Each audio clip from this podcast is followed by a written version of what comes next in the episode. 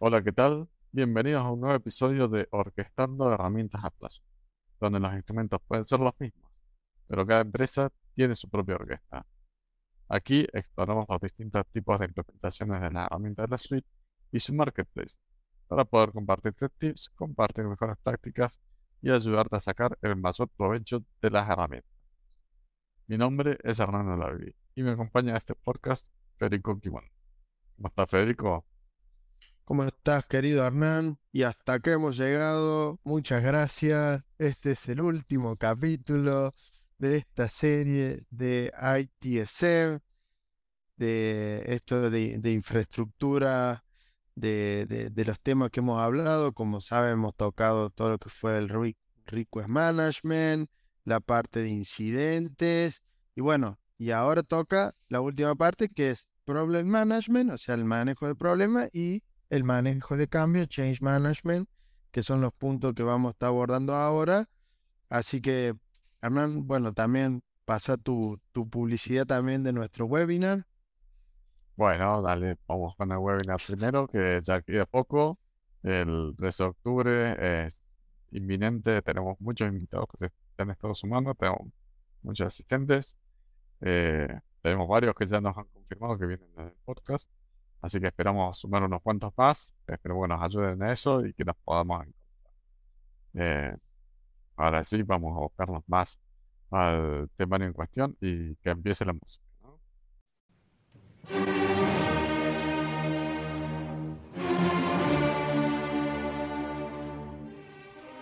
Bueno, acá estamos en este último episodio de esta saga tan eh, interesante sobre el uso, digamos, del IT Service Management.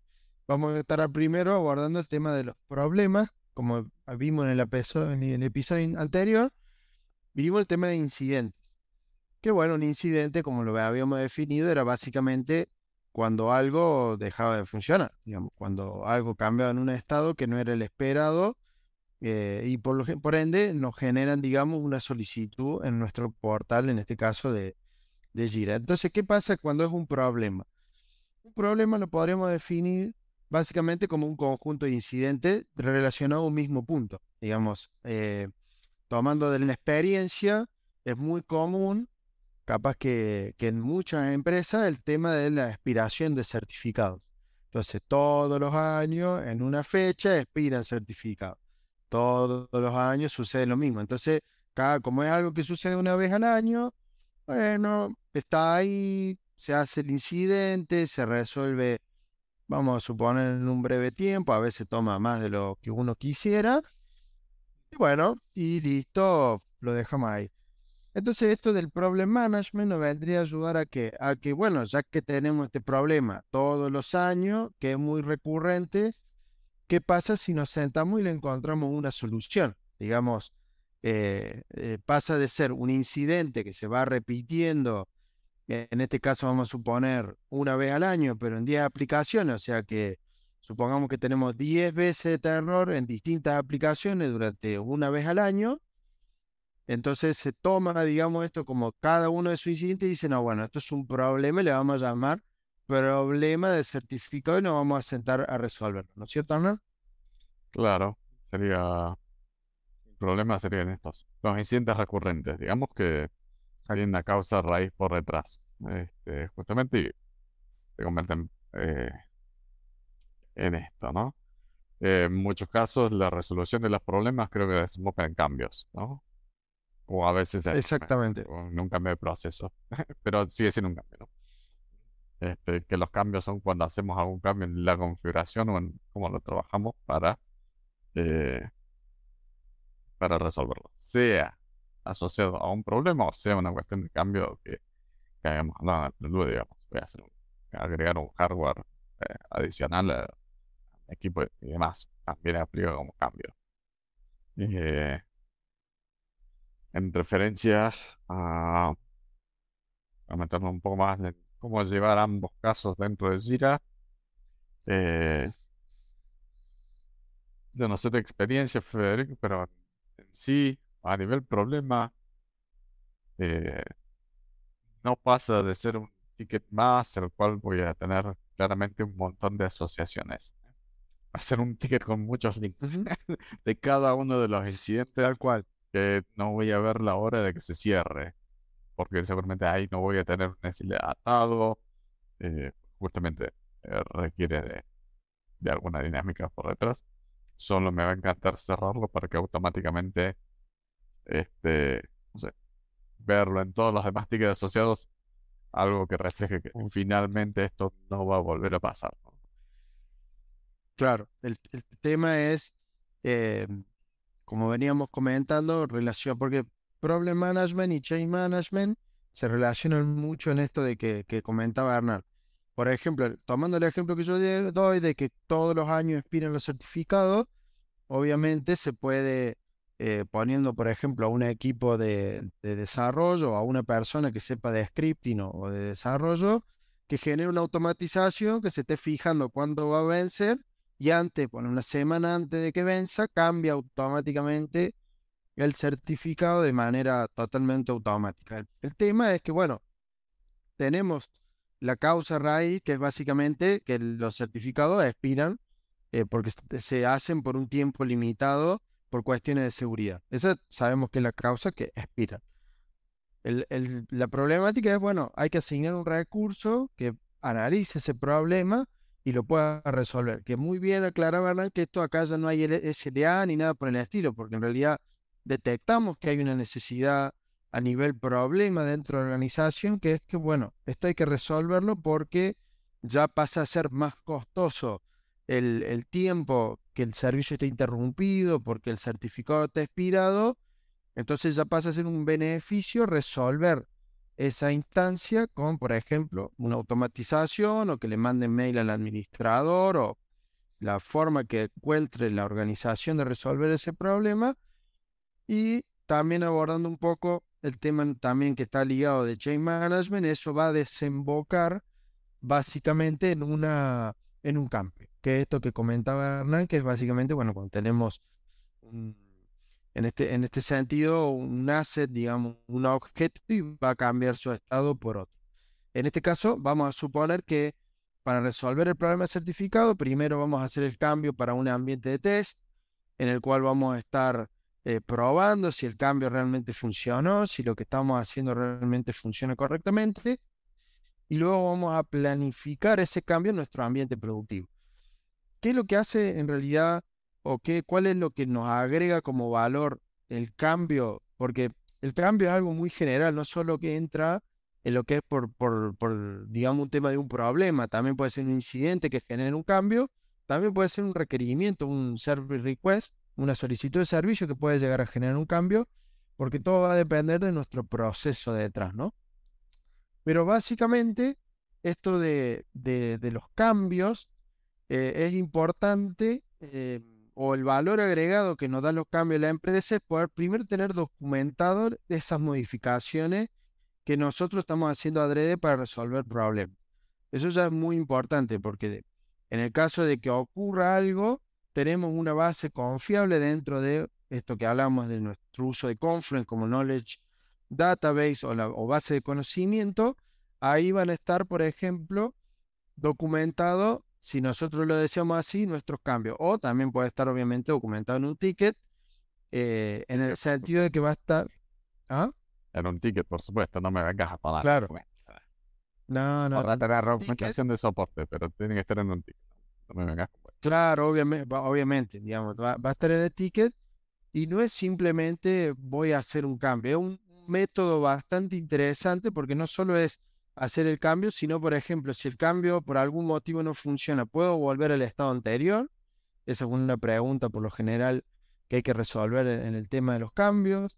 Si este cambio se ha probado, ¿qué, qué lo, cuándo, dónde y cómo se ha probado este tipo de cambio en un ambiente obviamente que no es el productivo, para justamente tener todo lo más, em, digamos, manejado posible cada una de las distintas aristas que nos puede dar eh, de resultado cambiar algo en un sistema, ¿no? Totalmente. Este, y ahí experiencia de trazar tools a nivel ah, sí. gestión de cambios, manejo de los cambios dentro de Jira. Se puede hacer de algo sumamente simple a algo terriblemente tedioso y meticuloso y que y de validaciones y demás, que en algunos casos las empresas lo necesitan, ¿no? O sea, me ha pasado, eh, recuerdo haber implementado un flujo de cambio, más allá de la cantidad de estos que tenía, tenía un montón de validaciones de, roles, ¿eh? porque es muy importante eh, en los cambios, de decir, quien valide que no sea la misma persona que, hizo el, que lo escribió y quien lo ejecute no necesariamente es el que lo validó o quien lo apruebe no sea el que vaya a ejecutar y eh, diferentes posiciones que tengo eh, para el proceso, para el avance del cambio y demás y también todo esto atado a la complejidad del cambio que yo tenga atado, eh, asociada porque puedo tener cambios bastante estándar, como hasta decir, bueno, agregar RAM a un servidor. Es un proceso estándar, no hay mayor ciencia eh, y como que viene preaprobado, básicamente. Hay que agregar, listo, ponemos la baja, chao, se ejecuta. Eh. Ahora, hacer una implementación, eh, hacer una pre-gira. Bueno, seguramente va a tener unos pasos en el medio, llegado el caso, y ahí todos se van a pagar contexto cuando cambien ¿eh? a cloud, digamos que se olvidan de ese paso. tal, cual, todo eso lo hace Gira por su lado, digamos. Sí. Automáticamente tenemos la última versión. Eh, sí, yo, por ejemplo, en mi caso, que eh, antes de, empezar a trabajar con todo esto de Gira, obviamente como tenemos eh, background, se podría decir así, de trabajar en IT en diferentes empresas. Yo trabajaba por una empresa también muy conocida, muy grande, y estaba un poco incluido dentro del proceso de cambio porque era uno de los que ejecutaba cambios en ese momento y eh, básicamente eh, mi rol era entrar en lo que se llama una CAB, una call, que, que básicamente de las personas eh, creo que era Call Average Board, no me acuerdo bien el, significado de la sigla, de última lo, pondremos en, el, en la descripción, pero básicamente en esa, en esa llamada estaba no solo la gente que podía probar cambio en el sentido del señoriaje que ellos tenían, sino que muchas veces estaban los expertos de ese servicio para que uno entendiera qué iba a pasar con el cambio. Porque una cosa es, como dice Hernán, sacar la RAM de un servidor que, por ejemplo, tiene redundancia, o sea que directamente ni siquiera hay un downtime de la, de la aplicación, vamos a suponer eso, o en donde he estado, donde han hecho, por ejemplo, cambio de ruta en un router, que eso era como extremadamente sensible, porque si el cambio no salía correctamente, podía todo un edificio quedar sin conectividad, por ejemplo. Entonces era como cuestión extremadamente sensible, había mucha gente metida en esas llamadas para justamente, bueno, porque hay cosas que hay que hacerlas, o sea, si vos tenés un router que hay que actualizar el firmware porque es vulnerable, por ejemplo, y bueno, hay que hacerlo. Y lleva muchas veces ese tipo de discusiones en ese tipo de llamadas para entender los impactos y todo el tema. Ni hablar de errores que han ocurrido durante los cambios, pero creo que vamos a hablar un poquito eso más al final, sobre anécdotas más eh, interesantes acerca de cambio. Tengo, tengo, tengo, tengo eso, de hecho, estoy acordando que el día hablas de tanto, hablas de tanto escenario, sí, que la aprobación para que no se caiga el, el sitio y demás, y después viene un usuario estándar que agarra y te prende una máquina virtual con un, con un DTCP en el medio y te tira abajo claro. igual, ¿eh? Cabe la posibilidad que lo conozca, debe ser el amigo del amigo del amigo, ¿no? Pero bueno. Claro, tal cual, tal cual. Me pasó de ser el amigo del hermano del tío del cuñado, sí. sí bueno, toma el cambio, ¿no? Pero volviendo al, al, caso, digamos, el hecho de tenerlo registrado para cuando pase eso, eh, tener la auditoría de los cambios para identificar rápidamente la solución es clave. Y de hecho ahora en las soluciones de la nube eh, de Chile me gustó mucho esa funcionalidad. Cuando vos tenés un incidente y demás, te permite buscar cambios asociados directamente desde el mismo tiempo. cual. Este, golazo. Por ese sentido y demás. Eh, y otra funcionalidad que me gustó, que parece más que útil para sacarle provecho a la herramienta. eh, dentro de las cosas a implementar, el linkear automáticamente los cambios a un calendario. Eso está también muy bueno. eso sí. va por defecto. ¿eh? Que, este, Totalmente. Sobre todo porque hay que entender de que en las empresas, depende obviamente del tamaño, pero cuando son muy grandes hay gente que está estudiando el tema de lo, o está viendo los servicios que se están cayendo, que era uno de mis, de mis trabajos que tuve al principio cuando empecé a trabajar en infraestructura. Una de mis tareas era, yo estaba mirando cuando algunos servicios se caían y tenía que automáticamente eh, ver de que no hubiera un cambio. Entonces, si yo en una plataforma con simplemente ver en un ticket que en ese momento en un calendario se está ejecutando ese cambio, claramente eso ayuda un montón a, digamos, a dos cosas. Uno, porque supongamos que hablábamos el, el podcast anterior, que lo recomiendo verlo o escucharlo claramente, sobre Opsgenie. Entonces, si estamos trabajando sobre un, por ejemplo, la gente de infraestructura está trabajando sobre un servidor que lo tenemos monitoreando en Opsgenie, cuando las personas estas lo den de baja, porque vamos a suponer que lo necesitan hacer, eh, automáticamente a nosotros nos va a estar llegando una alerta, se va a estar, Opsgenie va, va a empezar, digamos, su proceso, a menos que sepamos cómo que eso va a ser así, entonces probablemente podamos desactivar en Opsgenie esa herramienta para que eh, durante el lapso de ese tiempo, obviamente no nos avise eh, a los, a la gente que está, digamos, de un lado monitoreando o a los que están de on call, porque justamente está, está básicamente bajo por, por el tema del cambio, ¿no?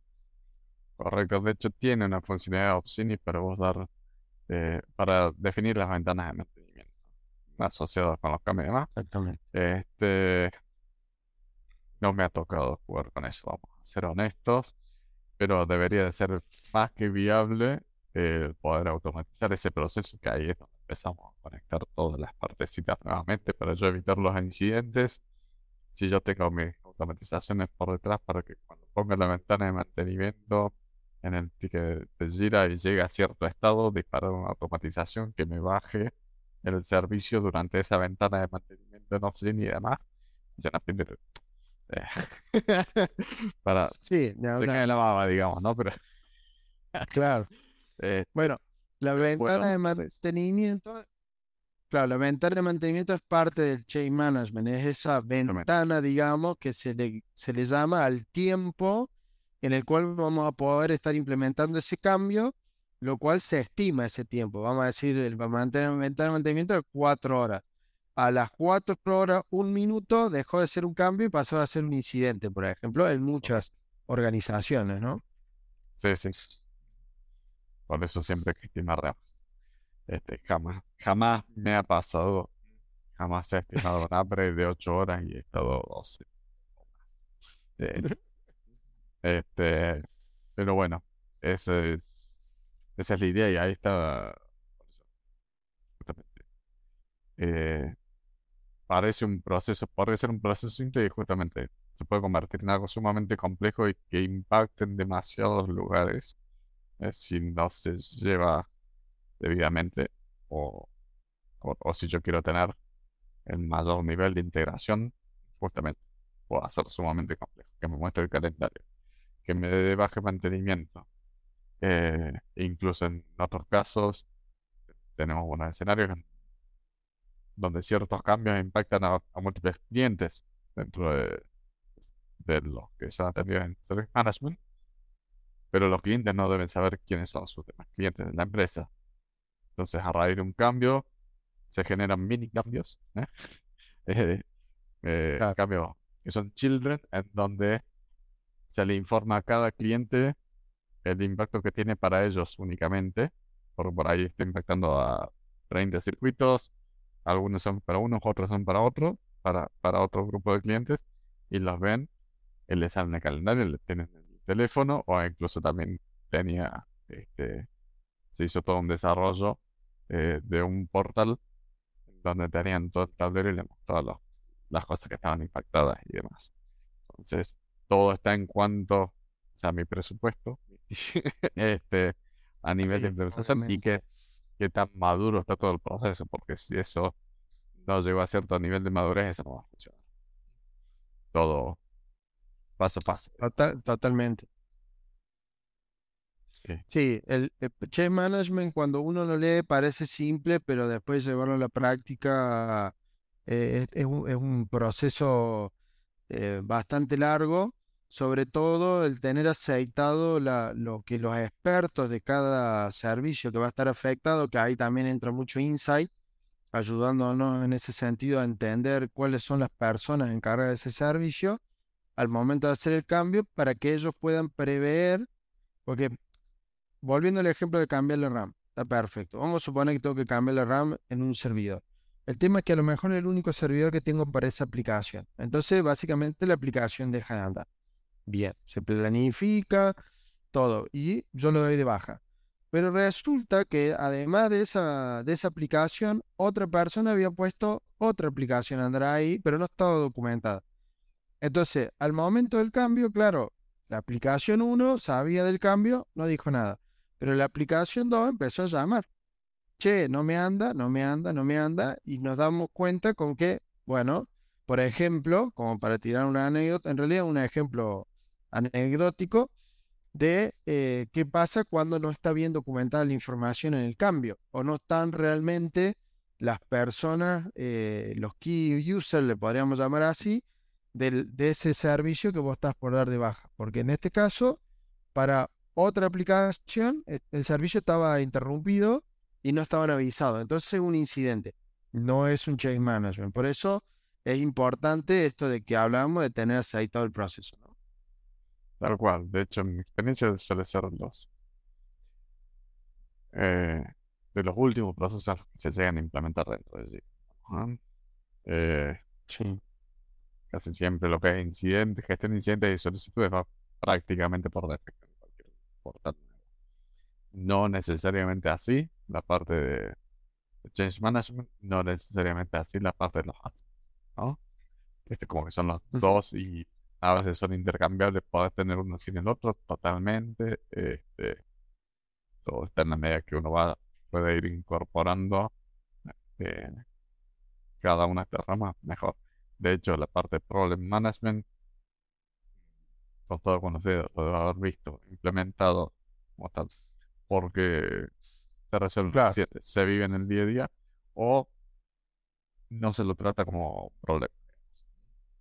Tal vez sí tenga su cambio social y demás, pero mientras tanto no hay registro, no hay histórico de cuántas veces le pasó antes de que ejecutaran eso.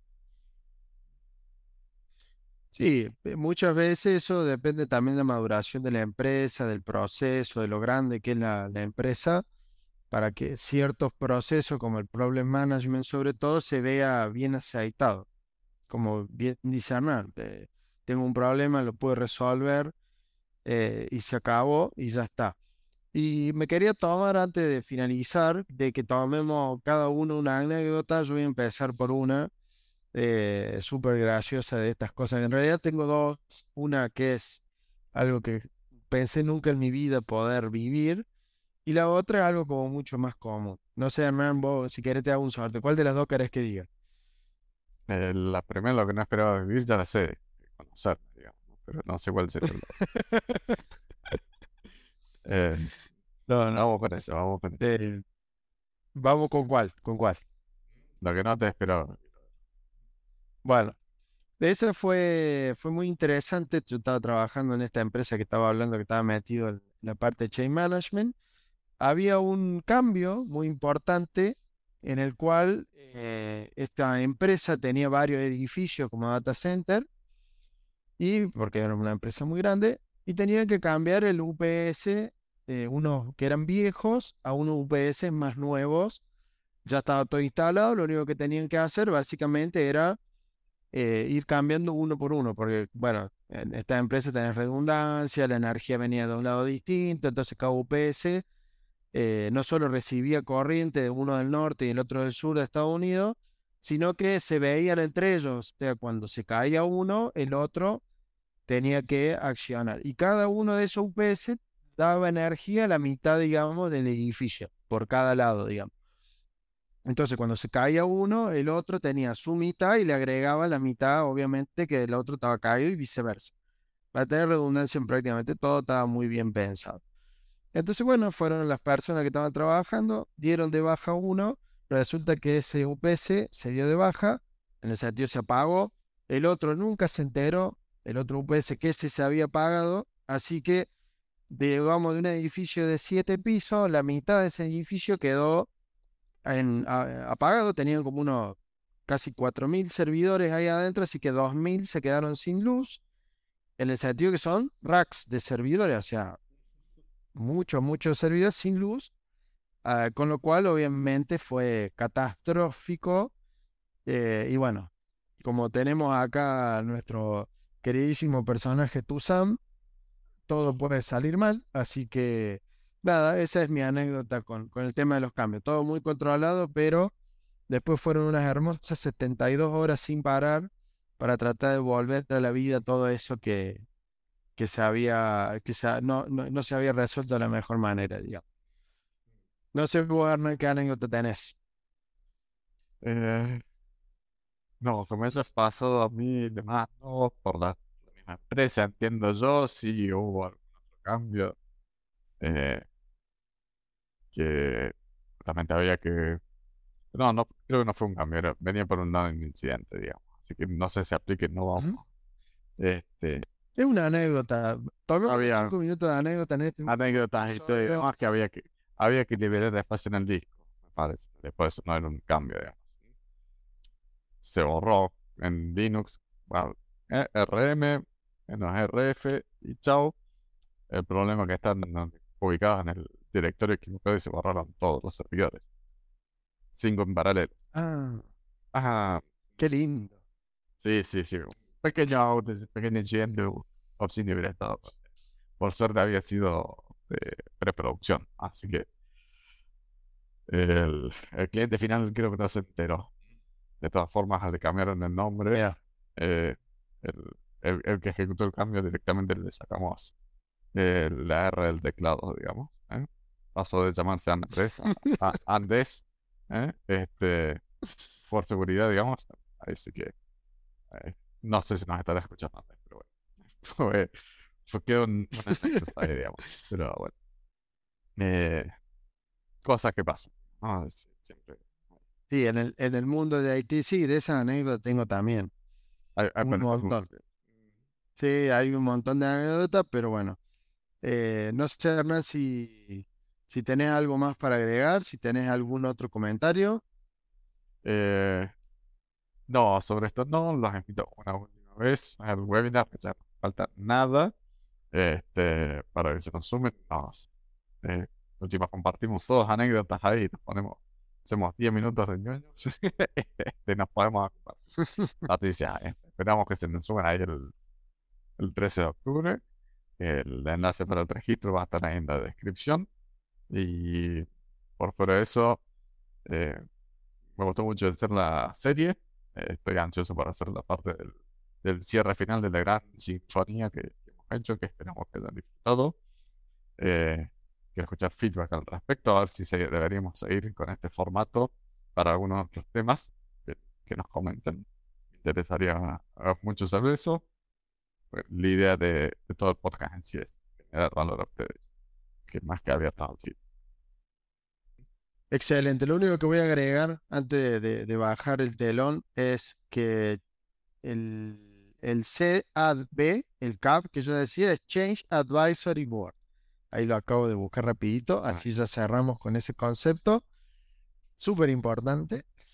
Y bueno, estimados amigos, un placer como siempre, es todo por hoy. Si te gustó y te sirvió, no olvides comentar y compartir. Eso nos ayuda a mejorar nuestra visibilidad y nos permite llegar a otras personas a quienes podemos sumar valor. ¿Tienen otra forma de implementar lo presentado? ¿Les gustaría participar? Como siempre les decimos, se pueden poner en contacto con nosotros por cualquiera de los medios listados en la descripción del episodio. Es muy común que haya más de una forma de hacer las cosas con las herramientas de Atlassian y nos encantaría descubrir otra forma de descubrirlas. Por último, si necesitan ayuda para llevar su entorno al siguiente nivel, donde contactarnos. En el ITT trabajamos con las empresas de los tamaños y rubros más variados, ayudando a implementar soluciones que optimicen el uso de las es todo por hoy. Nos vemos en la próxima. Chao, hasta luego.